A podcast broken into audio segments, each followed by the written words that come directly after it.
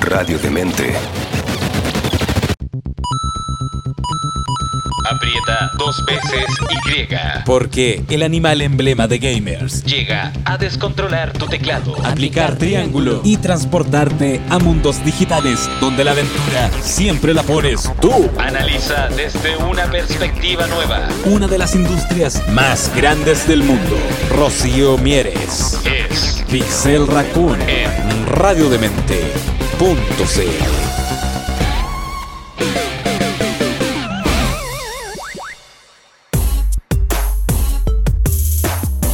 Hola, ¿cómo están? Espero que todos se encuentren muy bien, que ya tengan todos sus planes festivos.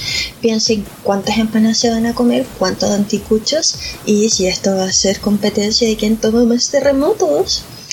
Yo soy Rocío Mieres, puede ser que me conozcan o no de internet y redes sociales como Chi Investigadora, porque soy una chio y suelo hacer investigación o difusión científica. Dicen las malas lenguas por ahí que soy socióloga especializada en videojuegos.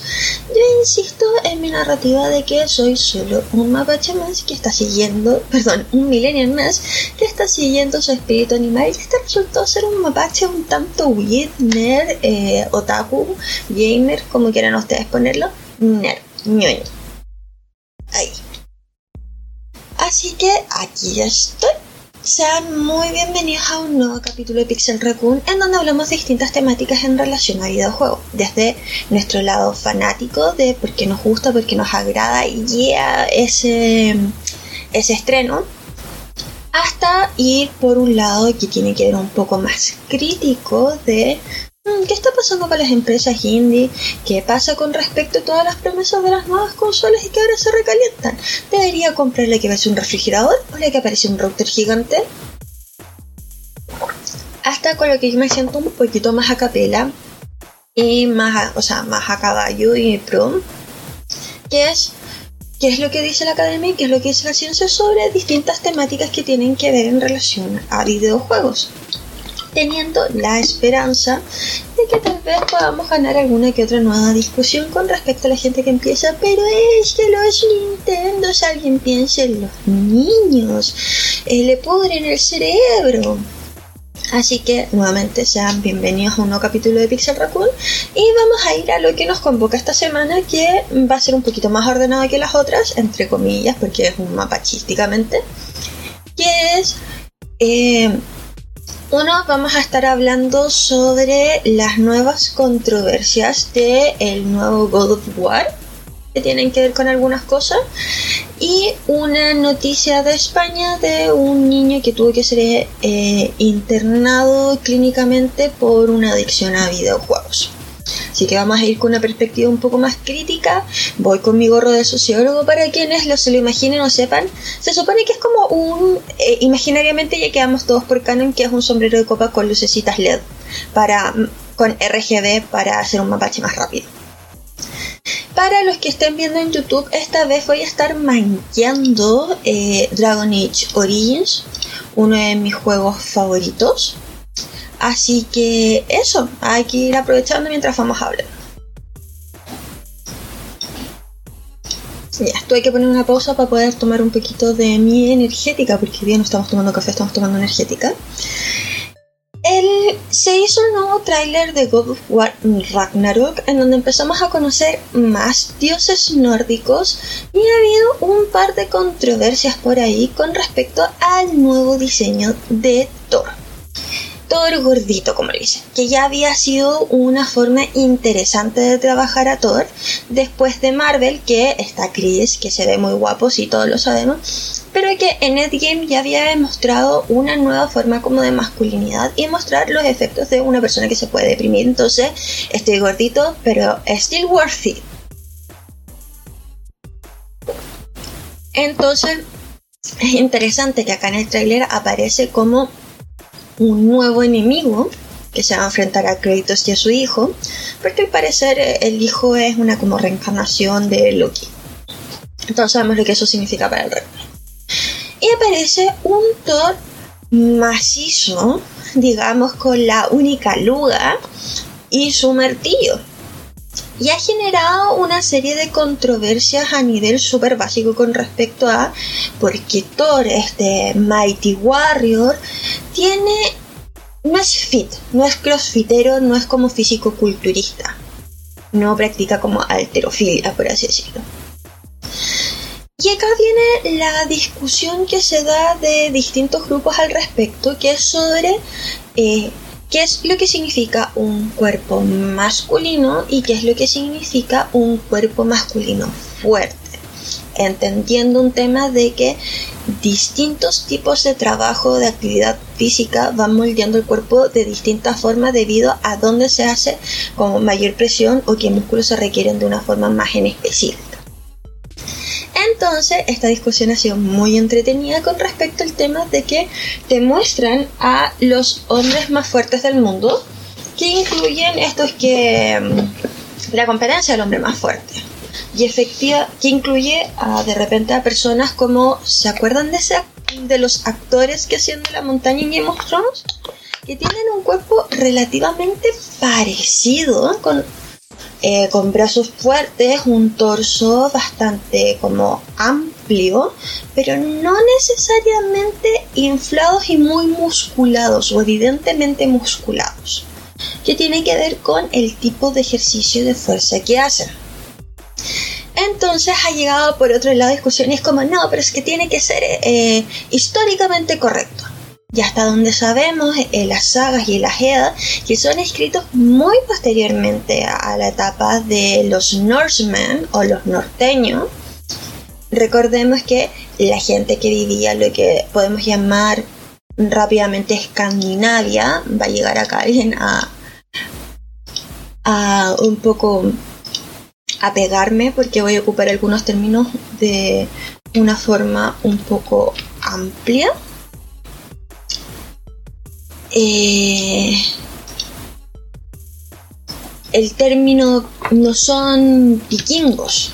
Recordemos que el término vikingo eh, no es étnico,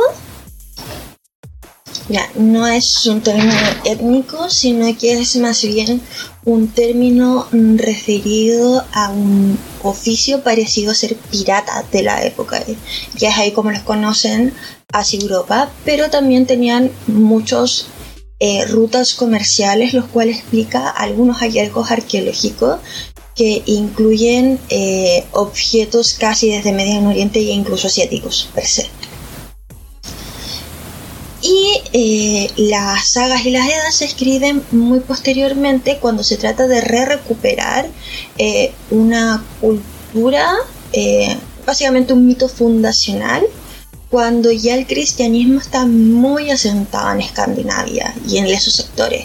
Por lo tanto, las depictaciones que tenemos no son tan fieles, sino que ya de por sí como hecho histórico son que están relacionados con o teñidos ya con una perspectiva católica, cristiana.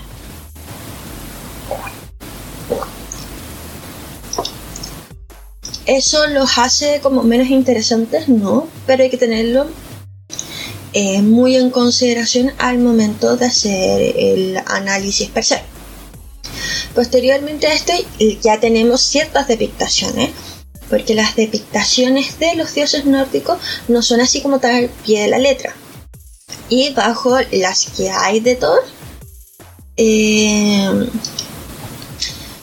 técnicamente sí encajaría.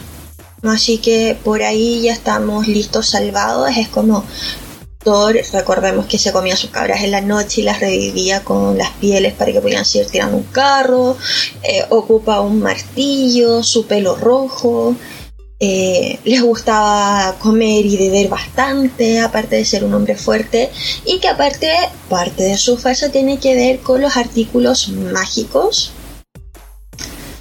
Eh, que incluyen sus guantes para poder utilizar a, a Después hay una segunda controversia.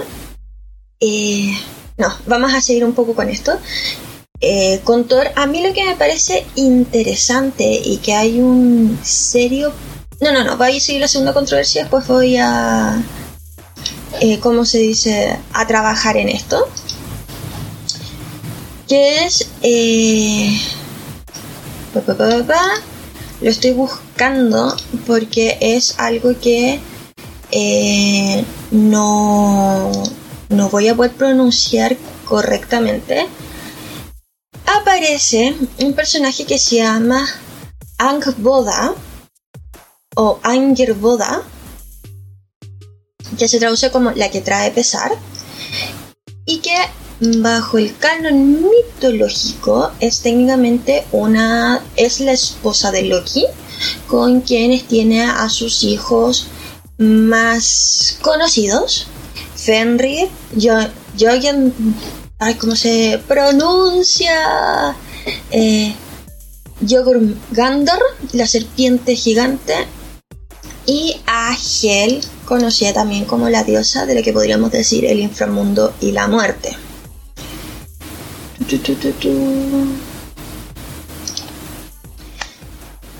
Y eh, lo que se hizo fue que se tomó una decisión artística al respecto de que está depictada como una mujer de características afroamericanas. O sea, su tez es más oscura. Y acá han llegado un montón de personas a decir eh, que es incorrecto, que no se debe, que nuevamente que tiene que ser históricamente correcto, lo cual es un poco problemático a varias cosas. Eh,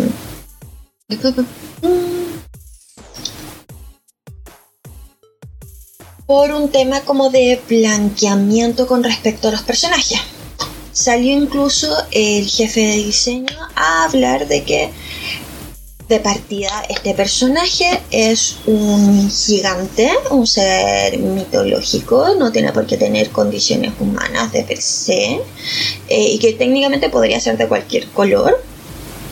Pero ahí estaba la discusión es que, bueno, si es un gigante de hielo o un gigante nórdico debería ser azul. Y es como, sí, no, a nosotros nos hace más sentido. Pero también hay por ahí ciertas eh, teorías de fans que hablan que ya que eh, God of War Ragnarok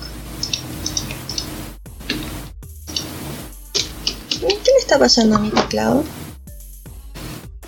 Ah. Bueno, que God of War Ragnarok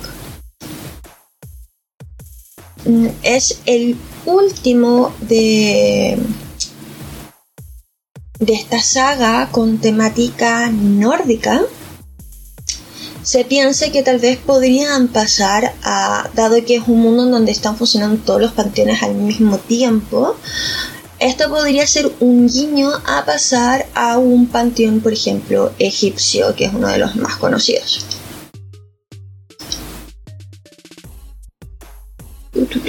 Deme un segundo. Ya ahí lo logré solucionar. Bueno, entonces hay todo un tema que es complejo cuando tratamos videojuegos, que si bien pueden ser educativos o intentar ser históricamente correctos, no quita el hecho de que siguen siendo, eh, se dice, eh,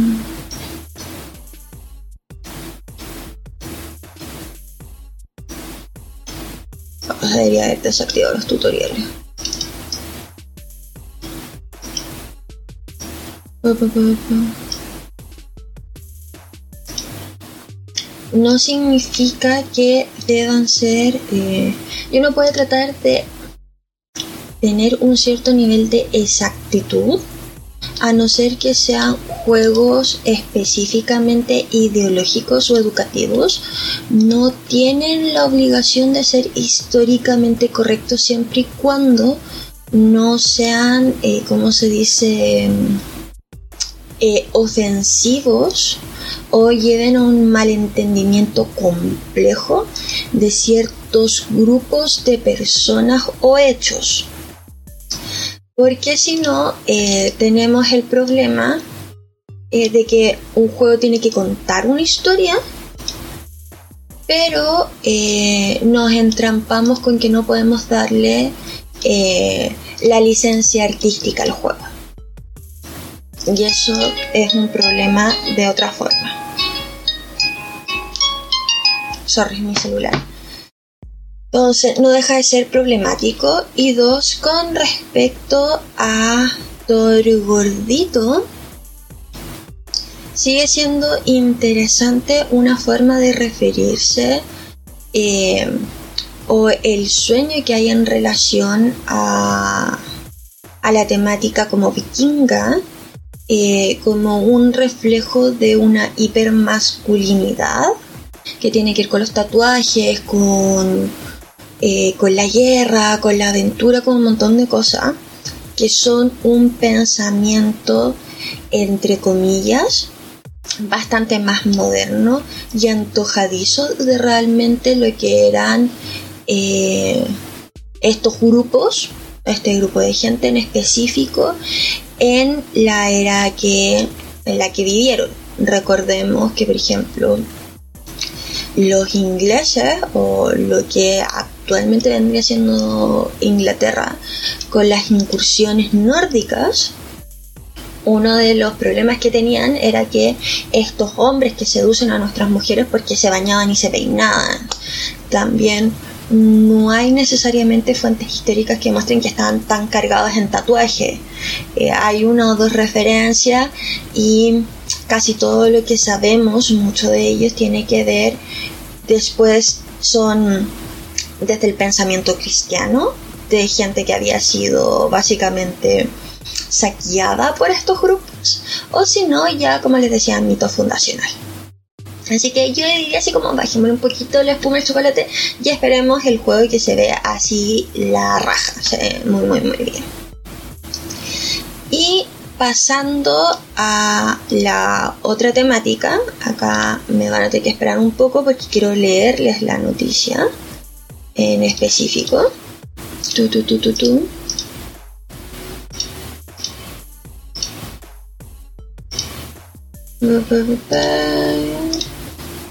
Déjenme ponerles pausa. Ya, acabo bien. Niño de Castellón, primer caso clínico de hospitalización por grave adicción a Fortnite. En este caso, la adicción a videojuego o el consumo problemático se vio específicamente con este título. El menor dedicó muchas horas al popular videojuego tras la muerte de un familiar. Su adicción fue en tanto una que llegó a rechazar las interacciones sociales y bajo rendimiento escolar. O sea, básicamente este niño está pasando una depresión y está pasando un luto muy mal llevado, digamos que lo golpeó muy fuerte, y lo que hizo fue refugiarse dentro del videojuego. Acá dice, un equipo del Hospital Provincial de Castellón de la Universidad Jaume I y el Hospital General Universitario, este caso en España por si acaso, ha publicado el primer caso clínico en el mundo de un menor que tuvo que ser hospitalizado durante dos meses por el abuso de videojuegos al presentar una grave adicción al, al comportamental al Fortnite. Recordemos que las adicciones comportamentales no son equivalentes a las adicciones químicas que uno pueda tener. Debido a cómo funciona el cerebro, si bien tiene relación a la liberación de dopamina y, eh, y químicos felices en el cerebro, no tiene necesariamente el efecto de la necesidad química del cuerpo, por lo tanto no necesitas desintoxicar. Ahí algún que otro psicólogo podrá explicar mejor, pero son diferentes. Por lo tanto, no podemos realmente eh, comparar una adicción comportamental, por ejemplo, con la adicción a la heroína o a la cocaína. Entonces, los síntomas que han llevado a la decisión de hospitalizar al paciente, un adolescente de la provincia de Castellón, con un grave adicción comportamental a videojuegos, incluyen el aislamiento en el domicilio, rechazo de las interacciones sociales con negación a acudir a servicios sanitarios, eso quiere decir no quiere ir al médico y no estaba teniendo cuidado personal sobre sí mismo. Inflexibilidad personal persistente, escaso interés por su entorno y muy selectivo con su gusto y sus actividades restrictivas. Eso quiere decir necesito, debo, tengo que estar jugando. Además presentaba alteraciones en el desempeño de actividades básicas de su vida diaria, en la toma de tratamientos prescritos al hospital de día y en el ritmo del sueño, según informe el hospital. Se trataba de un menor con un alto rendimiento académico previo. La familia había observado desde el comienzo del curso mayor absentismo escolar, ruptura con los horarios de descanso y de desvinculación con el ritmo del curso, coincidiendo con un cambio de clase. Eh, Según el hospital, la generalización del uso de nuevas tecnologías en la vida cotidiana y del uso han sacado a relucir eh, potenciales prejuicios del uso inadecuado de videojuegos y la necesidad del tratamiento especializado de aquellas personas con signos de adicción comportamental.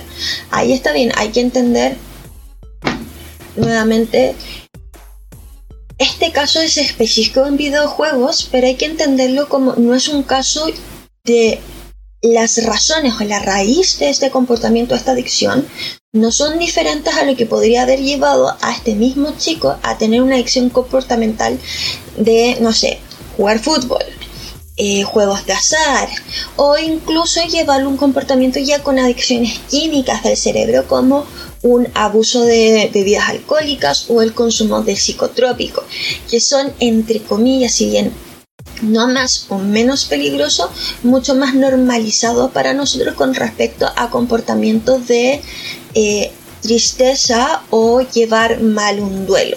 De hecho, estamos súper socializados de, estás mal, rompiste con tu pareja, vamos a emborracharnos.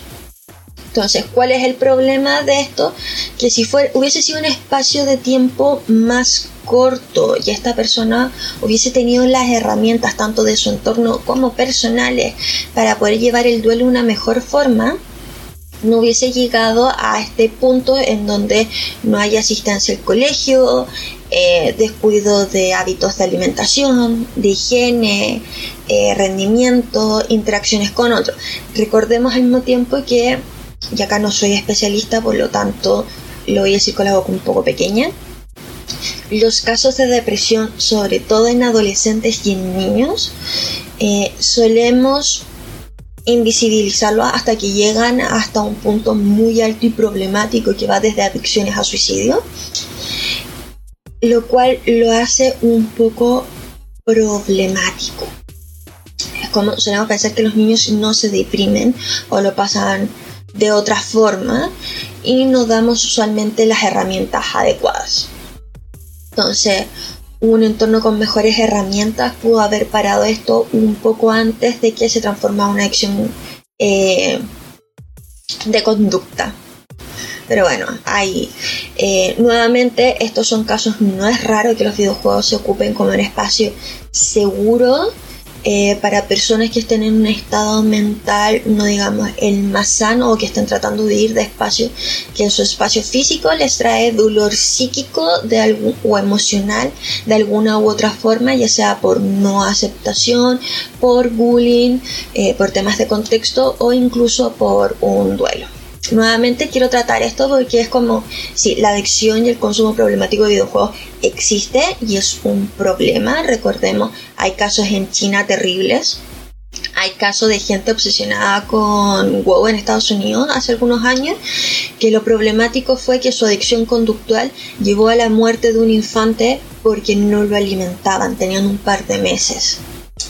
Y bueno, el tema de no cambiarlo, por lo tanto, eso ya es un consumo problemático pero eso significa que los videojuegos, cada persona que los va a consumir se va a transformar en un adicto, es como igual que las drogas duras, empezar a inyectarte cualquier cosa.